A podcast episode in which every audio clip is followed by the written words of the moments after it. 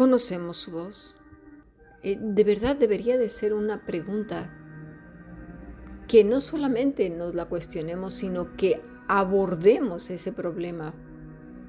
El tiempo está cerca. Mira, vamos a leer Juan 8:40. Dice así, pero ahora procuráis matarme a mí, dice el Señor Jesucristo, hombre que os he hablado la verdad, la cual he oído de Dios. No hizo esto Abraham. Vosotros hacéis las obras de vuestro Padre. Entonces le dijeron, nosotros no somos nacidos de fornicación un Padre tenemos que es Dios. Jesús entonces les dijo, si vuestro Padre fuese Dios, ciertamente me amaríais, porque yo de Dios he salido y he venido, pues no he venido de mí mismo, sino que Él me envió. ¿Por qué no entendéis mi lenguaje? ¿Por qué no podéis escuchar mi palabra? Vosotros sois de vuestro padre el diablo, y los deseos de vuestro padre queréis hacer. Él ha sido homicida desde el principio y no ha permanecido en la verdad porque no hay verdad en él. Cuando habla mentira de lo suyo habla porque es mentiroso y padre de mentira. Hasta aquí hemos leído la palabra de Dios. ¿Te fijas que Jesús les dice que no entienden su lenguaje? Dice, ¿por qué no entienden mi lenguaje? Y mira que se lo está diciendo a maestros de la ley y los profetas, no a unos cualquiera, ¿eh? Hoy puede que tú y, muchos más estemos influenciados, no me voy a descartar de aquí, ¿verdad? Yo también como tú lucho, ¿eh? Estemos influenciados por cierta denominación. Pero sabes una cosa, en Cristo no tenemos denominación. Cristo no enseñó denominaciones. ¿Qué no nos damos cuenta? Mira, cuando Cristo dice, ¿por qué no entiendes mi lenguaje o no entienden mi lenguaje? La palabra es logos algo dicho, incluido el pensamiento, ¿eh? por implicación un tema. En este caso está hablando la expresión divina, Cristo mismo, mi palabra, plática, mi razón, mi tratado, el asunto, lo que estoy diciendo. Eso está diciendo el Señor Jesucristo, mi dicho, discurso, pero ¿de quién venía? ¿Verdad? De, la expresión divina. La predisposición que tenía eh, esta gente era tan fuerte que era imposible que escucharan a Cristo y le entendieran. Su corazón estaba duro. Ni siquiera eran hijos de la ley como ellos afirmaban, ¿verdad? Por voluntad propia se hicieron hijos del mismo infierno. ¿Por qué? Porque hacía mucho que habían dejado de escuchar la voz de Dios. Y mira, mucha gente a propósito ha dejado de escuchar la voz de Dios. Le encanta seguir la voz de los teólogos de una cierta época y ellos son su estandarte. ¿Sí? Si es así, ellos ya eligieron ser hijos de quién? De las mismas tinieblas. ¿Y, y qué hacen las obras? Pues de su padre, ¿sí? Porque por muy bueno que haya sido ese teólogo o lo que sea, no nos olvidemos que es un hombre, un hombre que hierra y que peca. Dice el versículo 44, vosotros sois de vuestro padre el diablo, y los deseos de, de vuestro padre queréis hacer. Él ha sido homicida desde el principio y no ha permanecido en la verdad porque no hay verdad en él. Cuando habla mentira de lo suyo habla porque es mentiroso y padre de mentira. Dice Jesús, él ha sido homicida desde el principio. La palabra es antropoco, antropoctonos, quiere decir asesino de hombres. De uno que aborrezca a su hermano y que, siendo por ello un homicida, pues obviamente no tiene vida eterna. Mira, cuando Dios maldice a la serpiente, le dice que será un devorador de hombres, el polvo, ¿os acordáis? Quienes no han asistido a la clase de adoración de siervos los martes o que pueden verlo también desde YouTube a través de la Fundación Bíblica, recomiendo que vean todas las clases porque hay mucho que aprender acerca de lo que sucedió ese fatídico día. Así pues, Satanás sería un devorador de hombres y todos sus hijos serían devoradores de hombres. Ay, ¿y cuáles son esos? Pues aquellos que cargan y cargan de culpas y ritos y, de cosas que no dicen la escritura y de seguir a otros hombres y, denominaciones y cosas de estas. ¿Sí? que les enseñan mentiras acerca de la escritura, que los alejan del arrepentimiento y la vida humillada delante del Padre para enseñarles que deben de entrar, dando portazos al trono celestial, exigiendo cosas terrenas que solo corresponden al reino de las tinieblas donde los hombres matan de envidia, luchan los unos con los otros, hay celos amargos y disensión por tener riqueza, salud eterna, comodidad, seguridad, libre de todo peligro y enfermedad, libres de todo conflicto. ¿Sí? Dice el Señor que en los postreros tiempos el amor de muchos se enfriará. ¿Y cómo no se enfriará? si lo que estas personas han aprendido es un Dios mágico que no envía a su Hijo para redimirlo de un juicio irremediable, de una condenación muerta y sin esperanza, de volver al principio a una relación perfecta con el Padre por medio de Cristo. No, eso no. Les enseñan otras cosas. Todo se reduce a unas promesas adaptadas al reino de las tinieblas, en donde todo te irá bien donde no perderás nada, serás sano y vivo en la tierra por siempre y para siempre. Yo no sé a qué hora te vas a morir. Dinero y abundancia. ¿Y qué pasa? Bueno, que claro, como eso no es cierto, que es una adaptación de la palabra de Dios a gente corrompida por su trasfondo, que ha minimizado, pues obviamente dicen, ¿cómo? ¿Mi país está en guerra? ¿Se están muriendo todos? ¿Y dónde está Dios? Me he quedado sin trabajo. El mundo, la economía se está viniendo abajo. A mí me había dicho aquel hombre que si yo repetía las promesas, iba a tener trabajo y dinero y abundancia. ¿Eh? ¿Verdad? ¿Y ahora qué vamos a hacer? Porque no les han dado a conocer el Cristo de las Escrituras. Y esta gente no se preocupó por conocer la voz de Dios. Qué tristeza. Han minimizado que en su condición muerta por naturaleza es imposible comunicarse con Dios si Cristo no es la totalidad de nuestras vidas, que el hombre está irremediablemente muerto sin esperanza, que quiera o no quiera, morirá algún día y que pasará la eternidad bajo la ira de Dios. Por favor, hay que enseñar esto, que hay que arrepentirnos. La predicación sigue siendo la misma desde el principio. Arrepentíos.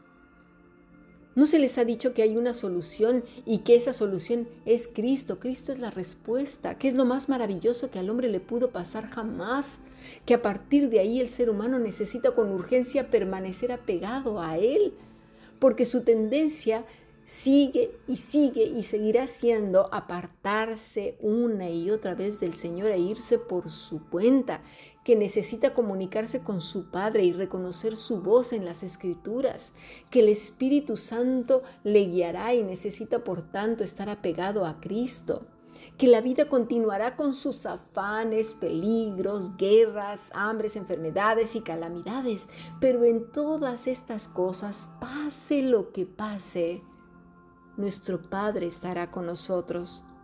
Iremos todo el camino, ¿sí? hasta que llegue nuestro día, el tiempo que nos resta, a su lado, con Él. Y cuando nos llame a su presencia, estaremos con Él por siempre y para siempre. Ya sea que Cristo venga o nos llame, ¿verdad? Dice Juan 17. Volvió pues Jesús a decirles, de cierto, de cierto os digo, yo soy la puerta de las ovejas. Todos los que antes de mí vinieron ladrones son y salteadores, pero no los oyeron las ovejas. Yo soy la puerta, el que por mí entraré será salvo y entrará y saldrá y hallará pastos. El ladrón no viene sino para hurtar, matar y destruir. Yo he venido para que tengan vida y para que la tengan en abundancia. Yo soy el buen pastor. El buen pastor su vida da por las ovejas. Hace el asalariado y que no es pastor de quien de quien no son sus son propias las ovejas, ve venir al lobo y las y, deja las ovejas y huye, y el lobo arrebata las ovejas y las dispersa. Así que el asalariado huye porque pues es asalariado y no le importan las ovejas. Yo soy el buen pastor y conozco mis ovejas y las mías me conocen, así como el Padre me conoce y yo conozco al Padre y pongo mi vida por las ovejas. También tengo otras ovejas que no son de este redil. Aquellas también debo traer y oirán mi voz y habrá un rebaño y un pastor. Todo aquel que le roba la bendita esperanza del rescate de Cristo a los más pequeños es ladrón, mata y destruye, porque además tampoco enseña bien las escrituras, porque no las conoce, lo que conoce son los libros de otros, porque provoca que haya desaliento en los corazones, que no se cuide con temor y reverencia la relación con Cristo. Cristo sabe quiénes son sus ovejas, pero también las ovejas le conocen. ¿Le conoces? ¿O, a quién conocemos? ¿A los a estos falsos profetas, a estos mentirosos? Necesitamos correr a la escritura, acostumbrar nuestro espíritu, nuestra alma, nuestro corazón a la voz de Dios, no a la voz de otros. Necesitamos ir a, la escritura no como el libro de hechizos para buscar un versículo que recitemos para que se cumpla X cosa. No, por favor. Eso además no se hace cuando conversamos con una persona, a que no, no tomamos una de las palabras que se dijo en la conversación y la empezamos a, a repetir para que, como una fórmula mágica. Necesitamos conocer a nuestro Salvador. En el versículo 16 Jesús habla de ti y de mí. Dice que oiremos su voz, que hay otras ovejas. ¿Sí? Dice, también tengo otras ovejas que no son de este redil. Está hablando de ti y de mí. ¿Lo has escuchado? ¿Sabes cómo reconocer bien cuando un impostor, un falso Cristo, como los que dice el Señor en Mateo 24, que vendrán y estos falsos profetas? ¿Reconocemos bien cuando estos de lo suyo hablan, que no vienen de parte de Dios? ¿Lo sabemos? Dice el versículo 23 de Juan 10, y Jesús andaba en el templo por el pórtico de Salomón y le rodearon los judíos y le dijeron, ¿hasta cuándo nos turbarás el alma? Si tú eres el Cristo, dínoslo abiertamente. Jesús le respondió, os lo he dicho y no creéis. Las obras que yo hago en nombre de mi Padre, ellas dan testimonio de mí pero vosotros no creéis porque no sois de mis ovejas. Como os he dicho, mis ovejas oyen mi voz y yo las conozco y me siguen. Yo les doy vida eterna y no perecerán jamás, ni nadie las arrebata de mi mano. Mi Padre que me las dio es mayor que todos y nadie las puede arrebatar de, de la mano de mi Padre. Yo y el Padre, uno somos. Pero imagínate, todos aquellos que enseñan que Dios se refiere a su palabra siempre, dando a entender que son cosas materiales, que cuando dijo que los ciegos verían, no se está refiriendo a ciegos de, una enfermedad de ceguera, sino verán con claridad la escritura, lo, oirán también la voz del Señor. ¿Por qué todo lo traducimos a la tierra? ¿Somos tan terrenos?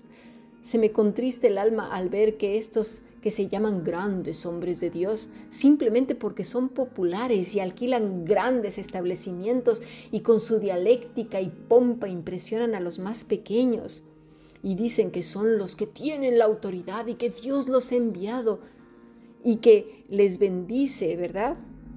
porque, ahora la manera de saber la aprobación de Dios para estos es por medio de las riquezas, la popularidad y los likes y todo eso, los suscriptores. En estos momentos, Cristo estaba, o sea, en el momento en el que leo este pasaje de Juan 10, 23, Cristo estaba estadísticamente hablando solo. Estas gentes malignas arremeten contra todo lo que ellos defienden, sus estandartes y denominaciones, y dicen como antaño, ¡ay, hasta cuándo estos nos turbarán! ¿Hasta cuándo nos turbarán el alma? Y arremeten diciendo una sarta de cosas tan horribles. Pero mira, ni los de antaño ni los de hoy conocen a Jesús. Conocen la historia, conocen lo académico, conocen las costumbres, conocen los historiadores y sus ídolos hechos hombres a los cuales adoran, sus libros y todas esas cosas. Sus vidas son soberbias, arrogantes, orgullosas, mágicas, mentirosas, aunque van bañadas de muchos versículos. Escuchemos lo que Cristo dijo. Os lo he dicho y no creéis las obras, las obras que yo hago en nombre de mi Padre, ellas dan testimonio de mí. Es lo mismo para los hijos de Dios. Nuestros hechos, nuestra vida, nuestra alma, nuestro pensamiento deben dar testimonio de, del que nos redimió. Dice versículo 26, pero vosotros no me creéis porque sois no sois de mis ovejas, como os he dicho, mis ovejas oyen mi voz y yo las conozco y me siguen, y yo les doy vida eterna y no perecerán jamás, ni nadie las arrebatará de mi mano. Por favor, leamos bien y con cuidado. ¿A quién siguen las ovejas? A Cristo. Pues entonces, ¿qué hacemos defendiendo doctrinas de hombres, por favor? El tiempo del rescate se acerca. Dice el Señor que veremos muchas señales en el cielo y estas ya están aquí desde hace algunos pocos años y cada vez se intensifican más. Estamos en guerra en todo el mundo, el hambre ha comenzado a extenderse, las enfermedades también, el caos, eh, las locuras de, de los hombres. Los demonios tienen las mentes confundidas y los corazones endurecidos. Hay quienes dicen esto siempre ha pasado. Mentira, nunca había sido algo de manera planetaria. Nunca la humanidad había estado tan unida en un mismo pecado, un mismo pensamiento, un mismo espíritu de error y de tinieblas. Nunca había estado tan comunicada, ni tampoco la dictadura había sido tan globalizada como hasta ahora. Ni tampoco la supuesta educación había, sido tan uniformada como hasta ahora. No seamos ignorantes a propósito, de manera completa y totalmente deliberada. La ignorancia trae facturas muy caras, tan caras como la vida misma, como la eternidad. Esos de que yo me salvo a mi manera es tan necio como ver que viene un tsunami y decir que con una tablita de 5 centímetros logrará sortearlo, o querer detener el mar con las manos. Si al menos el hombre reconociera sus limitaciones, su pequeñez, torpeza e incapacidad, si al menos confiara menos en su tontería y volviera sus ojos al Señor pidiendo socorro, sabiendo que perecerá algún día, pero que al final estará en su presencia para siempre. Y para siempre es para siempre en todos los idiomas y en todas las culturas, es decir, para siempre. ¿Qué es la Biblia? La Biblia es la voz de Dios, dice Pablo a Timoteo en 2 Timoteo 3:15 y que desde la niñez has sabido las sagradas escrituras, las cuales te pueden hacer sabio para la salvación por la fe que es en Cristo Jesús. Toda la escritura es inspirada por Dios y útil para enseñar, para redarguir, para corregir, para instruir en justicia, a fin de que el hombre de Dios sea perfecto, enteramente preparado para toda buena obra. Como niños necesitamos conocer a nuestro Padre. Deberíamos de decirle, Señor, ayúdame a entender Ayúdame a comprender tu palabra. Tengo torpeza, muchas veces flojera, otras veces desánimo. Ayúdame a reconocer tu voz y saber cuándo eres tú y cuándo es el mentiroso el que habla. Tanto que hemos visto la vida de los israelitas como ejemplo para nosotros y parece que no aprendemos. Dice el Salmo 81, versículo 10, Yo soy Jehová tu Dios que te hice subir de la tierra de Egipto. Abre tu boca y yo la llenaré pero mi pueblo no oyó mi voz, e Israel no me quiso a mí. Los dejé, por tanto, a la dureza de su corazón, caminaron en sus propios consejos. ¿Cómo pues diremos que estamos listos para que Cristo venga si no conocemos otra voz que la de los hombres? Dice Cantar, de los Cantares 2.8, la voz de mi amado, he aquí, él viene saltando sobre los montes, brincando sobre los collados. ¿Cómo le reconoceremos? Estamos a las puertas ya del, rescate de Cristo. Viene, lo crea o no lo crea la gente. El rescate de Cristo no depende de la fe de otros, ni de likes, ni de los líderes de aquí de la tierra que se hacen saber mucho, ni de los famosos, estos que se llaman hombres de Dios. Isaías 28, 22, 23 dice, ahora pues, no os, no os burléis, para que no se aprieten más vuestras ataduras, porque destrucción ya determinada sobre toda la tierra he, he oído del Señor, Jehová de los ejércitos. Estad atentos y oíd mi voz. Atended y oíd mi dicho. ¿Hasta cuándo vamos a aprender a escuchar la voz de Dios? Acerquémonos a Cristo. Busquémoslo mientras pueda ser hallado. Sigamos aprendiendo bendiciones.